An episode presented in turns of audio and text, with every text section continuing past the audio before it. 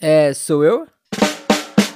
Sim, chegou a minha vez e com ela está começando Sou Eu Board Games, o seu podcast de análise de jogos de tabuleiro. E para a tristeza do Hudson Angular, dessa vez baixinho assim, porque tá super tarde, então eu vou tentar maneirar um pouquinho no tom. Mas enfim, vim aqui falar dele, que tá ficando conhecido aí na praça como o jogo da memória 2.0, edição deluxe Taylor's Version, que é o Trio. E eu já vou logo adiantar também aqui que esse vai ser um daqueles podcasts meio diferentões, tá? Uma análise um pouquinho fora da curva e que na verdade eu tentei entender o que pelo menos para mim faz a memória virar um jogo, né? Um jogo de memória. Bom, vamos tentar lá descobrir, mas antes, ó. Se você se interessa por análise de jogos de tabuleiro e essas doideiras que eu de vez em quando faço por aqui, não deixa de seguir o podcast lá no Spotify ou na sua plataforma favorita. E cara, a gente deu uma leve estagnada assim, tem umas duas semanas no número de seguidores. Pouca coisa mudou, assim, entraram pouquinhos. Então, ó, ajuda a enfrentar esse algoritmo do Spotify seguindo lá e compartilhando também esse podcast com aquela sua galera que joga trio com você. Inclusive, ó, se você tiver contato com o cara da Paper Games, o Cela, manda também esse podcast pra ele, pô. Eu adoro jogos da Paper e aqui também no podcast sempre fazem sucesso. E ainda, antes que eu me esqueça também, se você for tímido para compartilhar o episódio, mas ainda assim de alguma forma quiser ajudar, deixa aquelas cinco estrelinhas lá no perfil do podcast lá no Spotify, pro Spotify mesmo entender que é um conteúdo legal e assim compartilhar aí organicamente no seu algoritmo no meio de vários podcasts da casa, né? Beleza? Então, ó, bora lá. Antes da gente pirar no trio, bora lá ver o que vocês falaram sobre o episódio anterior do Tribes of the Wind, primeiro no Spotify e depois na Ludopédia, que inclusive teve bastante comentário. Mas primeiro, Spotify, que foi onde o Monocelio Man soltou um Caramba, você junta Moebius e Miyazaki? Sacanagem, hein? Agora eu vou ter que ir atrás. Obrigado por mais um programa. E pô, se bem, se você chegou aí atrás, assim, diz aí o que, que você achou e tal, ou quando você jogar, volta aqui para comentar, porque realmente o jogo tem muita influência dos dois, eu consigo enxergar assim plenamente. Obrigado pelo comentário. E já na Ludopédia teve algo engraçado, que foi.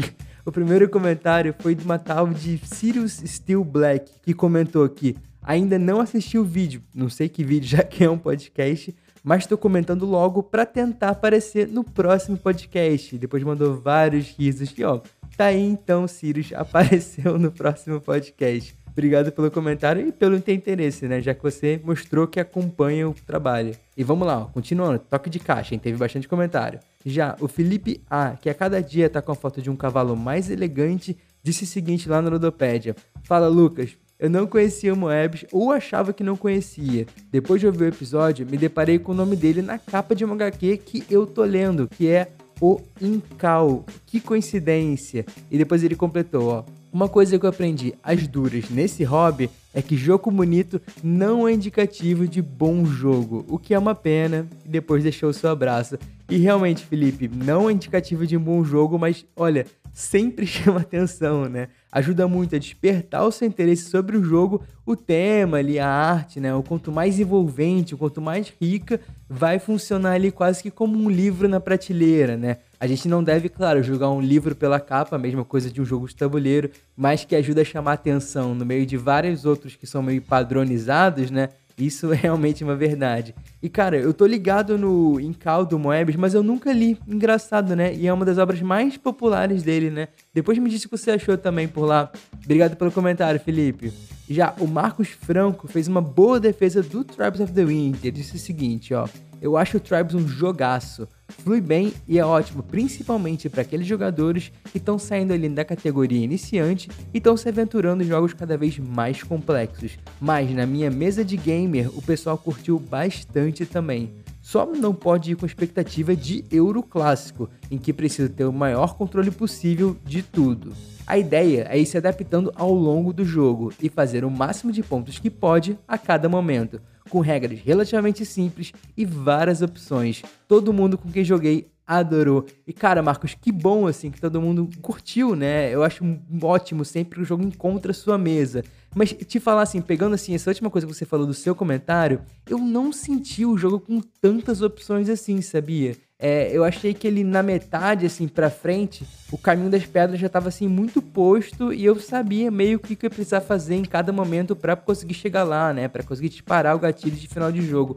Então eu não consegui enxergar isso. Talvez com muito mais partidas, como você mesmo tem, isso vem à tona, mas para mim ainda não chegou lá. Obrigado pelo comentário, Marcos. Aparece mais vezes por aqui também. E continuando, bora lá, ó. O Luciano Santos disse o seguinte, é um comentário bem grande. Ele disse que conheceu Traps of the Wind no DOF também. E realmente estava bem disputado a mesa para jogar, e por ser iniciante do hobby, ele se confundiu levemente com a regra do templo. Fiquei com o jogo na cabeça porque, além de bonito, achei que ele tem mecânicas ótimas para ir para jogos mais avançados. Aí é coisa que o Marcos falou de ser tipo um trampolim, né? Mas enfim, eu acho que essa coisa de trampolim às vezes um pouquinho problemática também. Mas voltando ao seu comentário, Luciano. Ó, joguei com os meus amigos e as partidas foram mais demoradas até todos entenderem. Um deles nunca tinha jogado BG também. Mas no final foi bem bacana, porque a iconografia do jogo é muito explicativa em relação às ações, bonificações, poderes e pontuação. Acredito que com alguns mais tiles de tarefas e mais cartas de poder poderiam dar mais dinâmica ao jogo. No final das contas, é um jogo bonito, tranquilo e que me agrada por não ter que escantar a cabeça demais, já que antes dele eu comecei com jogos mais pesados. E botou um PS aqui para finalizar, falando que ele conheceu um podcast pelo Príncipe das Vazas, que é o meu amigo Giovanni Barros. Então, um abraço aí pro Giovanni também e por ajudar aí a difundir um podcast, né? Sempre bom quando os amigos ajudam. Eu acho que tem algo que você disse, assim, sobre o Tribes e que é muito positivo também, e eu acho que inclusive o Marcos falou um pouco sobre isso, né? Que ele, de certa forma, ele pincela muitas mecânicas, né? Sem realmente, assim, muito a fundo muito pesado neles. Então você tem a sensação, às vezes, que até na hora de explicar, né? De que o jogo é muito mais complexo do que ele realmente é, porque no final das contas ele se resolve muito na mão, nas cartas, né? E é onde está justamente o brilho dele, nesse esquema de você gerenciar a mão a partir do que um outro tem, né? Do que seus adversários vão ter ali naquele momento. Então, realmente, nesse sentido, o jogo funciona demais e encontra o seu brilho, encontrou a sua mesa aí, no caso do Marcos e dos amigos dele. Obrigado pelo comentário, Luciano. Bora lá, bora seguir, mais comentários. A Isaura Luiza fez um comentário curtinho assim. Disse que confesso que até ouvir o meu programa, ela estava ignorando esse jogo, mas agora ele tem a sua atenção. Eu sempre fico feliz quando as pessoas dizem que, de certa forma, eu despertei a atenção sobre um jogo para elas, né? Eu acho muito maneiro saber que nem sempre todo mundo que ouve o podcast já jogou, né? Que as pessoas usam também o podcast assim como essa enciclopédia, assim, de certa forma, para descobrir novos jogos, né? E que legal, cara. Fico realmente assim muito feliz pelo seu apoio de sempre. Obrigado, Isaura. E agora sim, por fim, o meu companheiro de podcasts, o Eric, do Navio Corsário, passou por lá também e disse o seguinte, ó. Lucas, sua sensibilidade é incrível. Ah, Eric, são seus, seus ouvidos, no caso, né? Como sempre, ótima análise. E quando se fala de Miyazaki e Moebius, tem a minha atenção redobrada. Estava pensando muito em pegar esse jogo, mas após uma lida do manual e seu cast, vi que não era para mim, ainda que seja lindo. E Eric, bota lindo nisso, cara. Eu às vezes pego assim, olhando a capa e cada detalhezinho ali que o Vincent Dutré desenhou, né? E realmente, assim, é um jogo que se dedicaram tanto a construir esse universo com todas essas referências que eu fico com um pouco de pena de não vê-las tanto no jogo, né? Obrigado pelo comentário, Eric. E bom, é isso. Bora lá então pirar na memória com Trio.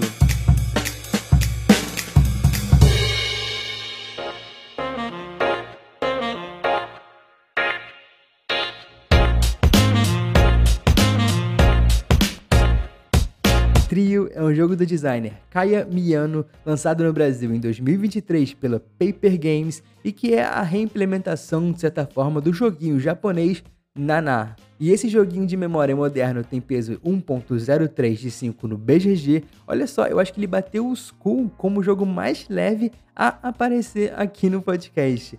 E tem partidas que duram uns 10 a 20 minutinhos mais ou menos. Ele é bem rapidinho, dá para emendar uma atrás da outra.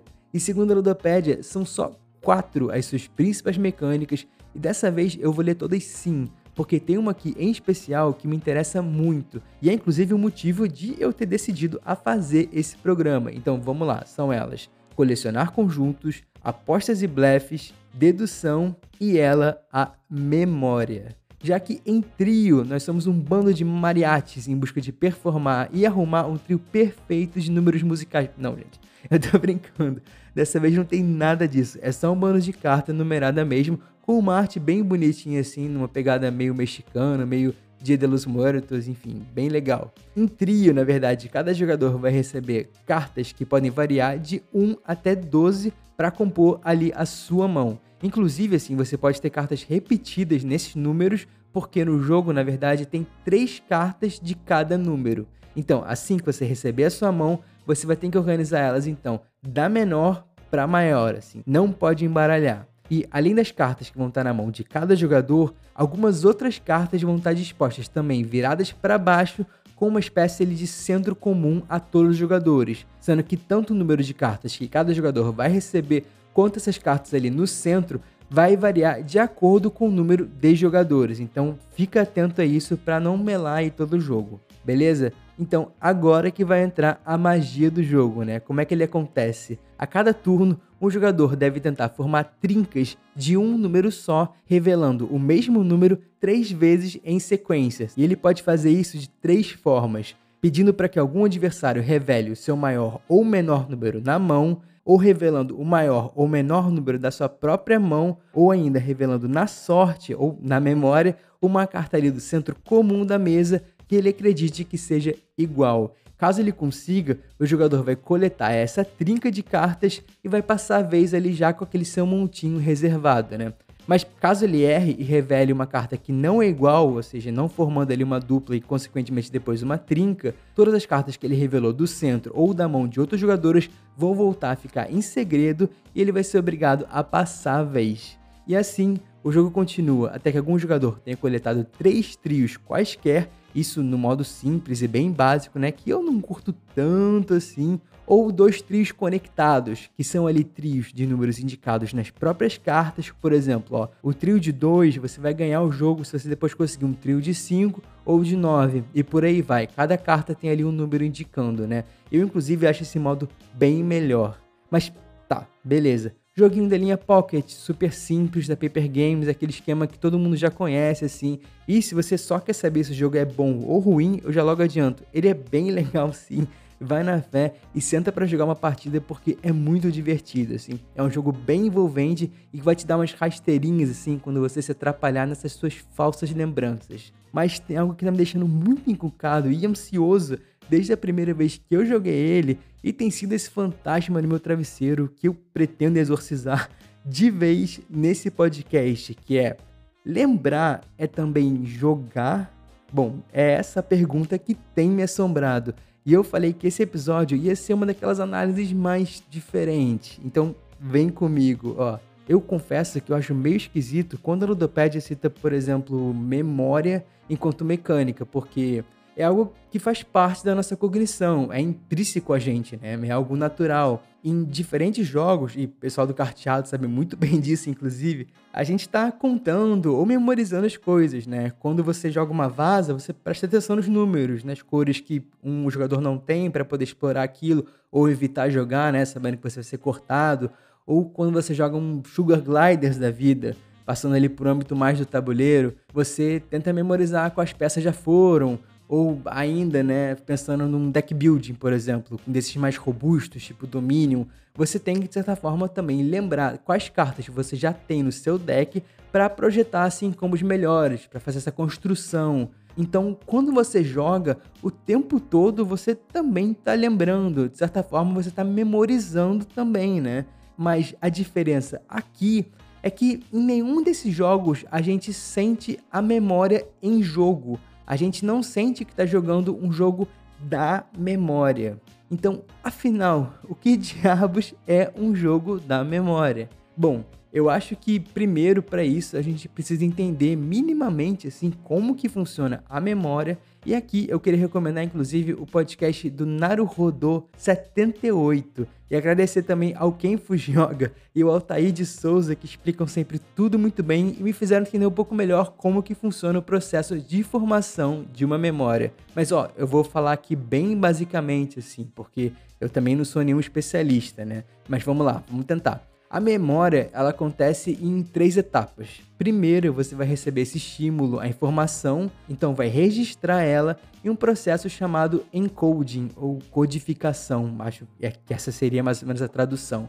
E nesse processo, a gente vai tentar gravar algo o qual estamos prestando atenção no momento. Mas o barato aqui é que não é como se essa codificação ela acontecesse em um lugar fixo, sabe? Como se fosse tipo um botão que você apertar sempre para ativar aquela memória no seu cérebro. Na verdade, assim, vai acontecer uma junção de vários neurônios que juntos vão formar, enfim, a memória podendo inclusive esse tempo de codificação variar se essa informação for visual ou sonora, o que eu achei bem interessante também.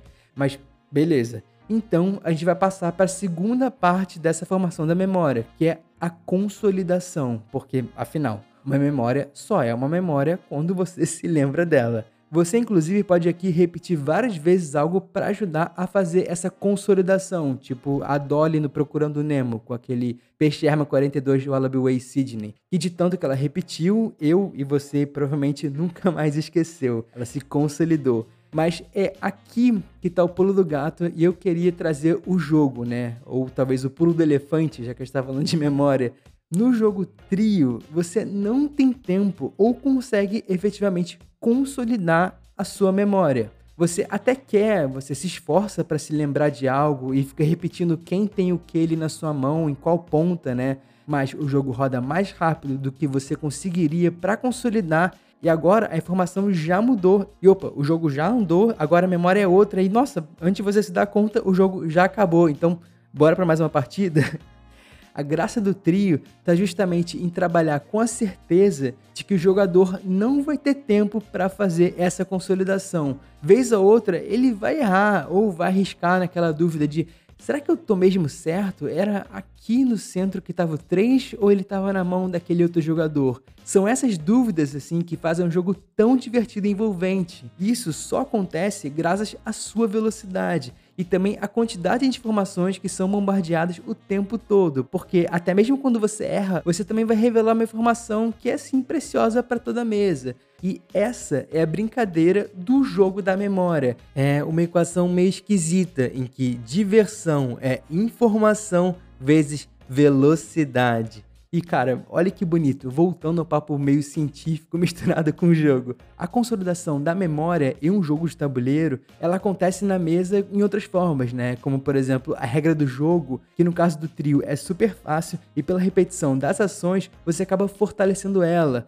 Ou ela pode acontecer na mesa de uma outra forma que eu acho que é mais bonita, né? Que é na própria forma da partida em si, através daquelas risadas ou lembrar que vocês depois comeram uma pizza e todas as piadas internas que surgiram com aquele seu amigo que é mais legalize assim e tem uma memória ruim. Você não vai lembrar dos movimentos que compuseram a narrativa do jogo em si. Ninguém sai do trio lembrando exatamente todas as cartas dos seus adversários, ou até mesmo da sua própria mão. Você, na verdade, vai carregar a memória da partida com todas as risadas e de como que ela foi. Mas olha que ironia, assim. Você não lembra daquilo que justamente durante o jogo era o mais importante para você e você queria tanto lembrar. Isso é incrível, né? Putz, cara, eu, eu adoro jogos de tabuleiro, que coisa fantástica. E para encerrar aqui esse papo científico, a terceira parte da memória que eu esqueci de falar é a que chamam de recuperação ou retrieval, né, em inglês. Não sei se a tradução está correta, aliás, mas bom, que é todo o caminho que seu cérebro vai fazer de novo para lembrar daquela memória, né? Para compor ela e deixá-la mais forte a cada vez que você for ativá-la. Que vem de diversas formas, né? Pode ser gatilhada por um cheiro, por alguma coisa visual, né? Tem várias formas dos seus neurônios trabalharam para recompor isso. E bom, gente, podcast meio esquisito, eu sei, era para ser uma análise de jogos de tabuleiro, mas o trio inspira esse tipo de coisa. Eu gosto muito quando o jogo me coloca nesse lugar de ficar ali desconfortável um pouco, por justamente tentar entender o que eu gostei tanto nele, ou o que ele tem na verdade tão interessante para fisgar a gente. Porque quando o jogo é bom, mas bom mesmo, quando ele pega a gente pela mão e fala vem comigo, durante a partida a gente acaba nem sentindo essas coisas que eu mesmo falei. Só depois mesmo, quando a gente para pra pensar e tentar desvendar o que aconteceu ali, a gente acaba esbarrando nesse tipo de coisa e tendo esse desejo de investigar mais a fundo sobre questões tipo cérebro e formação da memória. E olha que eu nem falei que o trio tem uma questão de leve dedução e blefe ali na forma que você pergunta as coisas para os outros, que também é uma forma de passar informação mas isso eu vou deixar pro Gustavo lá do Gambiarra Board Games, que fez um episódio ó, fantástico sobre ele. E bom, é isso. Se você chegou até aqui, meu muito obrigado. Eu posso te pedir também para seguir a gente lá no Instagram, no arroba Games, que quando eu lembro, eu tenho postado as fotos da sessão que rolaram na semana por lá. E falando em memória, antes que eu me esqueça, se você não gosta de jogos com memória ou da memória, eu sinto lhe dizer, você tem todo o direito de estar errado. Um beijo e até a próxima.